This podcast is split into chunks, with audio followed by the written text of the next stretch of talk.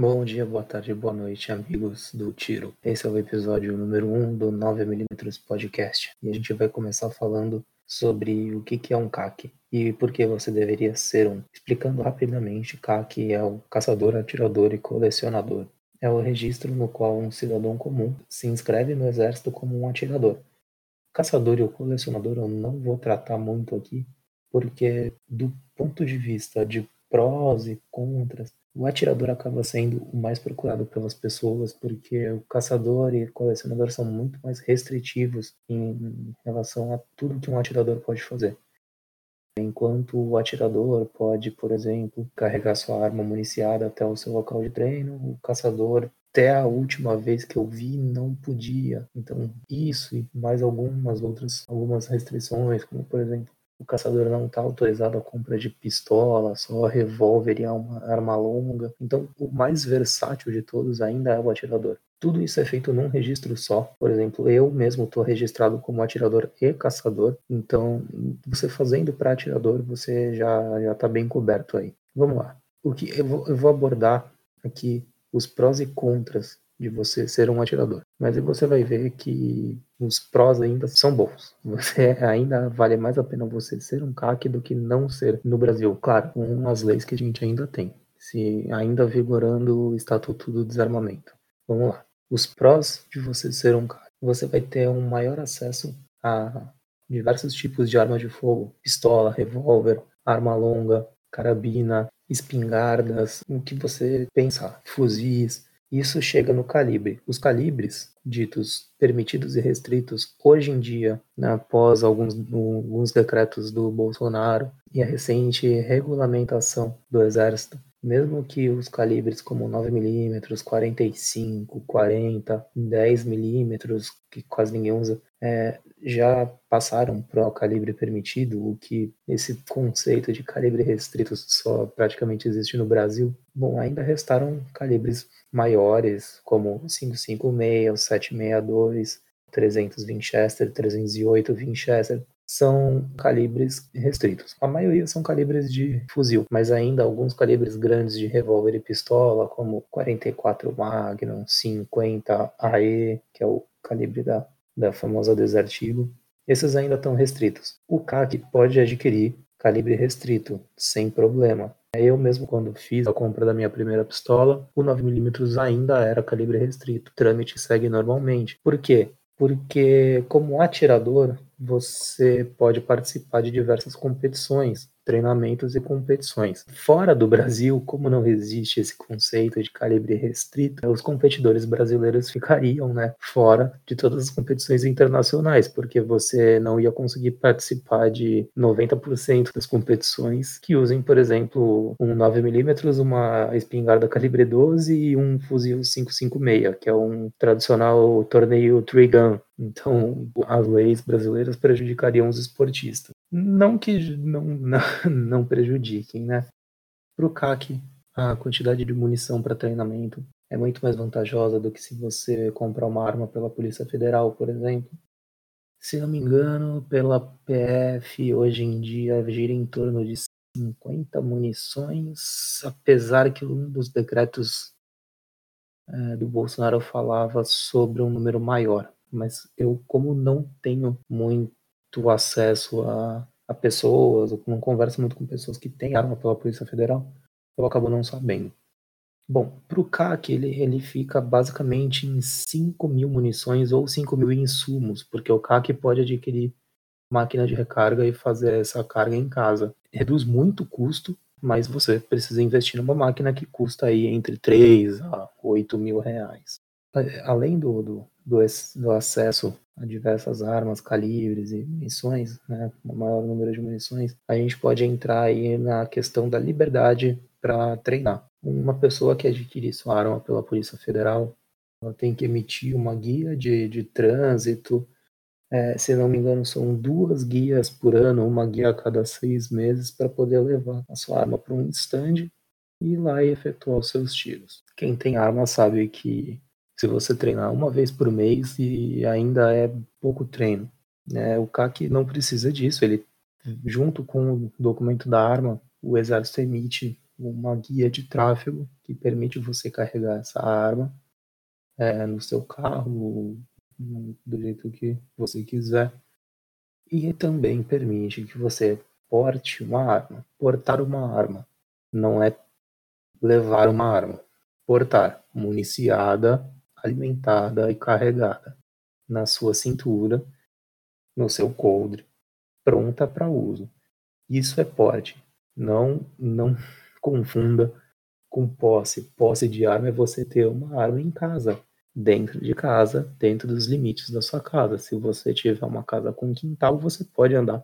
Sim, se você tiver uma casa com quintal, você pode andar com sua calibre 12 nas costas pelo quintal.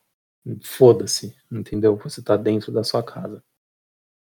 Essa liberdade de você poder colocar sua arma na cintura e ir pro seu stand, ou sua arma na cintura, suas outras armas no porta-mala do carro e ir pro stand, não só stand. É, muitos treinos são importantes para quem deseja ter, portar uma arma. São treinos mais táticos de movimentação, de, de, de tiro em movimento, troca de carregador. Tem bastante curso de VCQB, que é um, um treinamento para quem né, o, o, tiro embarcado dentro do carro, como que você resolve a situação de dentro do carro, sai do carro. Treinos em baixa luminosidade, treino de como você defender a sua casa armada.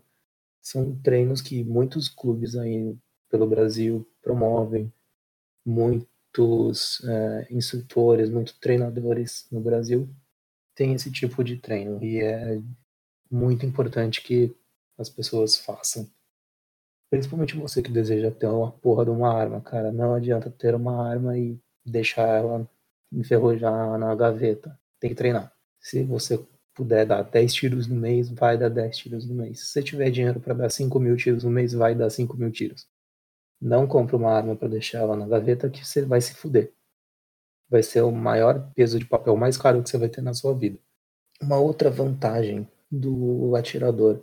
Existe a previsão legal no Estatuto do Desarmamento, que é o porte geral para atirador. Isso por muitos anos foi negligenciado. O Estatuto do Desarmamento foi aprovado em 2003, então a gente tem 16 anos de negligência do governo federal sobre o nosso sobre o porte geral. Agora que o Bolsonaro foi eleito e fez os seus decretos, já existe uma previsão para que isso aconteça. Porém, esses, essas partes ainda estão muito nebulosas, tem decreto que caiu, tem decreto que ficou. É, o Congresso quer votar lei, não quer votar lei. Então, assim, hoje, hoje, há um mês atrás eu sabia. Hoje em dia eu não sei mais como que tá isso. Eu sei que a previsão legal existe. Tem gente entrando com pedido, mas eu acredito que esteja tudo parado, porque a Polícia Federal deve estar tá querendo uma posição clara do tanto do governo federal quanto do Congresso. Então, no momento, não sei te informar. Mas esperemos. Talvez venha coisa boa por aí. Para quem quiser o porte, claro. É, um dia eu vou, vou, fazer um programa aqui falando sobre o porte, as responsabilidades de você ter uma arma na sua cintura, que não é esse privilégio, essa coisa boa toda, não. É uma parada, é, é muito bom, mas para quem está com treinamento em dia, para quem tem vontade e para quem sabe da responsabilidade. Com o seu seu registro de atirador, você tem a possibilidade de treinar em diversos clubes do Brasil, por exemplo. É, eu sou filiado num clube que não fica na minha cidade, então eu me desloco até outra cidade para treinar. Na minha cidade tem clube? Tem. Posso ir lá? Posso. Tudo depende, claro, das políticas do clube. Existem clubes, por exemplo, é, que não alugam a pista, não, não fornecem munição para quem não é sócio. E para quem não é sócio, eles oferecem alguns tipos de. Ah, te dá 20 tiros com cada arma e você paga um tanto lá. Depende. Para quem não tem experiência com armas, talvez seja bom. Talvez não seja. Talvez fique caro, talvez não fique. Mas isso é muito da política do próprio clube. Cada um tem um. Eu costumo frequentar clubes que é, alugam o stand, eu pago um tanto para usar o stand, um tanto para usar a munição e boa. Alguns contras em relação a você ser um CAC é que você vai estar tá 100% sujeito às burocracias do Exército Brasileiro. E assim, o Exército faz de tudo para dificultar a vida do atirador. Afirmo aqui que uma das grandes, das maiores instituições desarmamentistas no Brasil seja o Exército Brasileiro. Milico se caga de cidadão armado. Milico acha que só eles podem ter arma. Então eles vão fazer de tudo para você não ter. E isso se mostra quando você, por exemplo, dá entrada no seu CR. O CR é o Certificado de Registro de Atirador. Esse documento, o meu, levou três meses para sair. Conheço atiradores que levou menos tempo e alguns que levaram mais tempo. Todo trâmite depende do exército. Então, se você quer comprar uma arma, você tem que pedir para o exército. O exército emite um papel falando que você pode comprar a arma, você compra a arma, paga a arma, envia a nota fiscal para o exército, para o exército registrar a arma para te devolver o documento para falar que você pode buscar a arma. Então assim, tudo tem, tudo demora, tudo tem que protocolar, tudo precisa de papel, de pasta, de fila, pega fila, é muito complicado. Tudo de, depende do exército, tudo, tudo mesmo. E a gente sabe que o exército vai fazer de tudo para te dificultar porque ele não te quer ver armado. Então, assim, tem esse problema. outro, outro problema chato é a obrigatoriedade da filiação a um clube. Você precisa estar filiado a um clube. Caso você não esteja afiliado a um clube e o exército fizer uma fiscalização e eles fazem, o seu CR é caçado, você fica sem. Todo o seu trabalho, toda a sua grana que você investiu, você vai se perder. Fudeu. E dentro dessa filiação ao clube também tem uma outra obrigatoriedade que é a frequência de treinos. Você precisa ter uma frequência de pelo menos oito visitas a um clube de tiro. Não precisa necessariamente ser o seu, ser o que você é associado. Eu, por exemplo, tenho visitas ao meu clube e a outros clubes. Também conta como essa frequência competições. Competição regional, competição nacional, estadual, também conta como essa frequência. Agora sim, um contra bem, agora sim, uma parada que é bem, bem complicada. A gente ainda tem muita desinformação em relação aos agentes da lei. Então, existe sim a possibilidade de você estar tá indo para o seu clube com a sua arma de porte, tudo certinha, portada num, num coldre legal e tal, sem problema algum com a documentação ok no seu bolso, você ser abordado, o policial não saber do que se trata e te levar para a delegacia. Ah, mas e agora? Cara, corre esse risco, entendeu? É legal? Não, não é legal. Você vai ter que chamar seu advogado, você vai ter que trocar advogado. Tudo bem, depois você pode foder todo mundo por abuso de autoridade. Sim, pode, porque, né, tá na lei, você leva todos os seus documentos, toda a lei toda escritinha, e conversa de boa com o cara. Se ele ainda assim quiser te levar e te autuar pro porte legal, bom, aí você vai ter que correr com seu advogado. O risco existe. É, dentro da burocracia né, do, do exército, a gente tem aí os prazos dos documentos. Os prazos, os documentos eles vêm com prazo de validade. Os, os certificados de registro, as CRAFs, elas tinham validade de três anos também uma mudança do Bolsonaro foi colocar esses documentos para 10 anos, desburocratizando um pouco. Mas que ainda assim tem que ser observado essas validades. Tá? É um cuidado que a pessoa tem que ter. Além de tudo, a pessoa tem que ter esse cuidado em deixar todos os seus documentos certinhos. Bom, como é o. Como, agora você já entendeu alguns pontos sobre o que você como é que você faz? Ah, eu quero me tornar um CAC, eu quero fazer todo o registro, toda a documentação certinho. Beleza, o que, que você faz? Primeiro de tudo, você vai procurar. Você pode fazer sozinho? Pode, pode fazer sozinho. Mas eu já vou te adiantar. É tanta coisa, tanto, tanto, tanta prova, tanto teste e tanto papel que você tem que preencher que, cara, gasta uns mil reais a mais e cai para cai um despachante, cai para um clube legal, é que a galera vai saber o que fazer, porque demora tanto tudo que você envia um papel errado, seu processo vai ficar dois meses esperando lá e vai voltar para ser refeito. Então, infelizmente, no Brasil tem muita dificuldade para se vender facilidade, a gente sabe disso. E a gente joga conforme o jogo. Quer fazer sozinho? Faz. Eu não te aconselho e eu vou te explicar como é que você faz com um pessoal que entende do assunto. Eu fiz com uma empresa aqui do meu estado, ela atende o estado inteiro, tem uns preços muito bons, mas basicamente os outros lugares fazem mais ou menos a mesma coisa, que é fazer toda a sua documentação e preparar um dia para todos os testes e cursos. Como que eu fiz? Essa empresa ela faz né, uma aulinha rápida, uma aulinha básica do básico do tiro, básico de armamento, como mexer, como fazer tudo com segurança. E a gente vai para os testes. O teste, ele é um o teste psicológico, psicotécnico, é, feito por psicólogo cadastrado na Polícia Federal. Então ele tem todo o padrão lá e protocolo de testes. E sim, reprova. Se você não for apto, você reprova. Eu já vi gente reprovar, por isso que eu tô falando. Depois você faz um teste de aptidão de tiro, que você vai fazer uns disparos lá no, num alvo de papel e vai ser avaliado pelo instrutor. Em tese é simples, é tudo bem simples. O, o despachante ou o clube vai fazer a sua avaliação e vai emitir seu papelado e vai registrar no exército. Feito isso, o exército deferindo e fazendo a impressão do seu documento ou enviando por e-mail, que agora é uma forma deles cortarem um pouco de custo e agilizarem, você está registrado. Registrado como atirador, você já com, começa a contar o prazo para você ter as visitas no stand, e aí você já pode fazer a compra da sua primeira arma, das suas outras armas, de repente, depende de como você esteja de grana aí. E aí, é, eu também sugiro procurar um despachante ou procurar o seu clube, que eles vão agilizar isso para ti.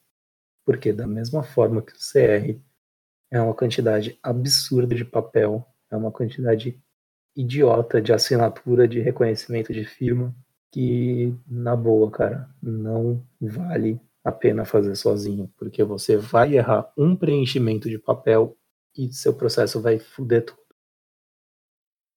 Preciso agora passar por alguns pontos que são interessantes em relação a você ter o seu CR é, e suas armas e tal, que também são em relação é, algumas coisas aqui em relação ao exército. O exército ele fiscaliza as casas dos atiradores. Você precisa ter, principalmente depois que você começa a querer comprar arma, você vai precisar da porra de um cofre. Sim, o exército fiscaliza, é, inclusive, o pessoal está comentando que eles estão começando a pegar firme nas fiscalizações, principalmente aqui no, no, meu estado. Não sei nos outros como é que tá. Você precisa de um cofre, pode ser aqueles cofres mais baratinhos de senha do, do Mercado Livre mesmo. Ele só precisa ser oculto, então se você quiser fixar ele embaixo da sua cama, dentro de um armário, ele só precisa ser oculto e fixo estando chumbado, parafusado, tanto faz, não interessa a forma que ele está fixo. Ele só precisa ser fixo e oculto. Agora, uma coisa que o pessoal tem chamado muita atenção, alguns donos de clube aqui no, no meu estado, são para tomar cuidado com fiscalização. O exército vai querer entrar na sua casa, vai querer ver o registro das suas armas, ver, ver tudo, ver o seu acervo. E para isso, tá, o pessoal costuma recomendar que você ligue no SFPC da sua região para confirmar se eles estão fazendo uma fiscalização na sua área. Se sim, beleza, deixa entrar o pessoal. Se não, cara, não abra a porta. Confirma primeiro a informação, porque você não vai abrir a porta da sua casa para a galera entrar e mexer nas suas armas, né, sem uma confirmação. Aí a gente chega num, num problema aqui, que é a a, a arma que está registrada no seu CR para tiro esportivo, ela no caso de dar uma merda e um cara entrar na sua casa, ela pode ser usada para defesa? Bom, o exército vai te falar sempre que não. Que arma de acervo é arma de acervo, arma de defesa é arma de defesa. Mas é uma briga jurídica aí.